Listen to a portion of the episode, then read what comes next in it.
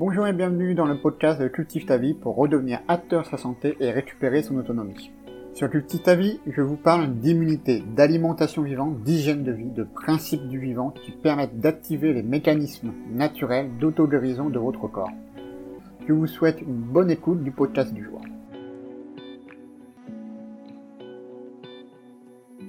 Alors, parlons un peu d'alimentation, d'éducation à la santé et d'accompagnement.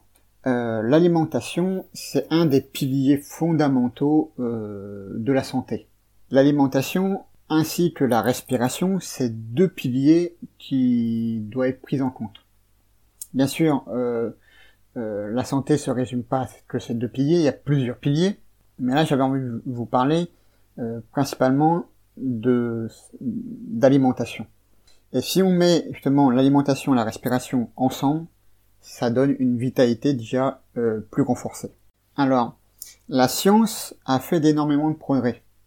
On a fait pas mal de recherches aussi sur l'alimentation, mais malgré tout, en dépit de tout ça, les dernières connaissances scientifiques qui sont quand même bien majeures, euh, une bonne moitié des 3 milliards d'individus qui vivent dans nos pays industrialisés modernes sont malgré tout malades dus au déséquilibre alimentaire. On peut citer dans ces, maladies l'obésité par exemple, le diabète, l'hypertension, les excès de cholestérol, les différents syndromes métaboliques, les maladies dégénératives et tellement d'autres maladies. Alors l'une des clés permettant de résoudre ces problèmes se résume en un seul mot. Éduquer. Éduquer un maximum de personnes. Avec Cultive ta c'est la mission que me suis donnée. Éduquer les gens. Éduquer les gens à la santé que ce soit par les emails, que ce soit par les articles de blog, que ce soit par ce canal Telegram, mais aussi lors des accompagnements que je propose, et accompagnements sur trois mois en coaching, qui permettent aux gens bah, d'être accompagnés et de pouvoir faire les réglages et comprendre certains principes essentiels.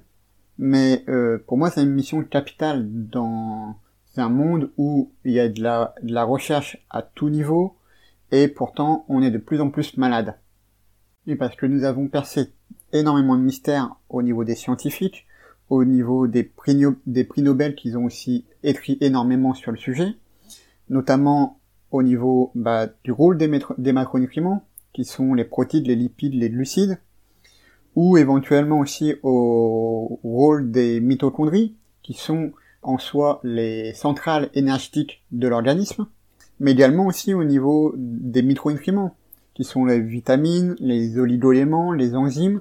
Ainsi, chaque élément de notre alimentation quotidienne a été décrypté, analysé, codifié et retranscrit, à tel point que les mystères métaboliques se font de plus en plus rares. Mais cette avancée, qui est juste hallucinante, des connaissances dans le domaine de l'alimentation et de la micronutrition, a malheureusement été associée à une perte grave. Nous avons tous oublié une partie du mode d'emploi qui permet d'associer les aliments de manière à préparer des plats et des menus qui vont dans le sens de la véritable santé sur le long terme. Les micronutriments qui sont les grands oubliés dans l'histoire, et pourtant qui sont si fondamentaux. Les micronutriments, on les retrouve dans notre alimentation. Elles ressemblent à des pièces de Lego, avec lesquelles l'organisme construit ce dont il a besoin. Notamment les cellules, les tissus, les hormones, les différents liquides vitaux de l'organisme, de la même manière que l'on peut construire à partir de pièces de Lego tout simples toutes sortes d'objets différents, voitures, avions, maisons ou des ponts. Notre corps élabore une grande variété de substances et de tissus, essentiels avec les mêmes nutriments de base.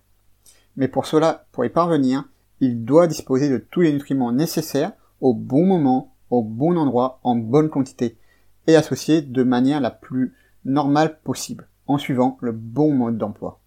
Dans toutes les civilisations, les traditions culinaires ancestrales fournissent des règles et des habitudes qui respectent au mieux ces besoins fondamentaux en fonction des aliments disponibles. Mais les chaînes de transmission des savoirs nutritionnels ancestraux se sont rompues, notamment à cause de l'éclatement de la cellule familiale depuis les années 1950. Et nous ne savons plus de manière instinctive construire une alimentation équilibrée sans avoir recours à des données relevant de la science.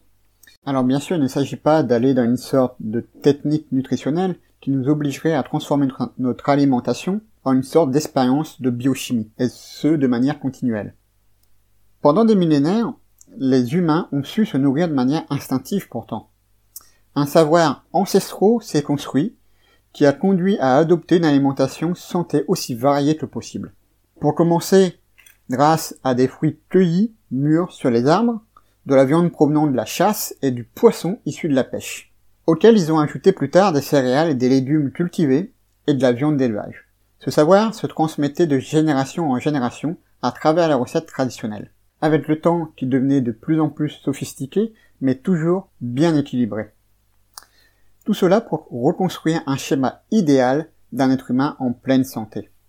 Aujourd'hui, les informations sur l'alimentation sont en abondance. Et pourtant, notre éducation nutritionnelle est plus faible que jamais. Nous mangeons comme si nous empilions nos pièces de Lego alimentaire avec une extrême application et surtout avec grand sérieux, mais dans un ordre des plus hasardeux, sans jamais parvenir à construire un quelconque objet cohérent une cohérence pourtant synonyme de prévention et de santé sur le long terme. Et j'aimerais conclure là-dessus, c'est de dire que bah, bien sûr l'alimentation euh, a une part essentielle, mais elle ne fait pas tout. Un être humain, c'est un être qu'il faut prendre sous la forme globale, en prenant euh, les implications nerveuses, hormonales, physiologiques, biologiques, psychologiques, émotionnelles. Ça inclut tellement de choses, donc euh, on peut pas faire comme la vision qu'ont certaines pratiques qui est un peu trop mécanique, trop divisé, et, je trouve ça dommage, parce que on loupe pas mal de choses à côté. Et pourtant, cette vision découpée de l'être humain, c'est euh, ce qu'on a donné au grand public en général. Par cette vision découpée, ben, les gens en attendent souvent maintenant des médicaments anti-kilos pour les guérir de la maladie du surpoids, ou des pilules anti-cancer, parce qu'ils ont attrapé cette maladie. Oui, on peut trouver certains avantages à ces méthodes-là, mais malgré tout, on peut remarquer que l'être humain souffre de plus en plus chaque jour à cause de ces maladies chroniques et dégénératives dont les molécules leaders sur le marché actuellement ne soignent que les symptômes et non pas la cause. Il souffre de douleurs, de se voir d'année en année, de génération en génération, et le plus important encore, de plus en plus jeune. Et ça qui est le plus dramatique encore, c'est d'être devenu malade à cause de son alimentation qui va à l'envers de ses besoins physiologiques. Merci d'avoir écouté cet épisode du podcast. Si vous voulez aller plus loin pour cultiver votre santé, je vous invite à rejoindre mon canal Telegram sur lequel je vous partage beaucoup de contenu afin de vous aider à redevenir acteur de votre santé. Le lien du canal Telegram de Cultive ta vie se trouve dans la description. Je vous dis à très bientôt pour un prochain épisode du podcast de Cultive ta vie.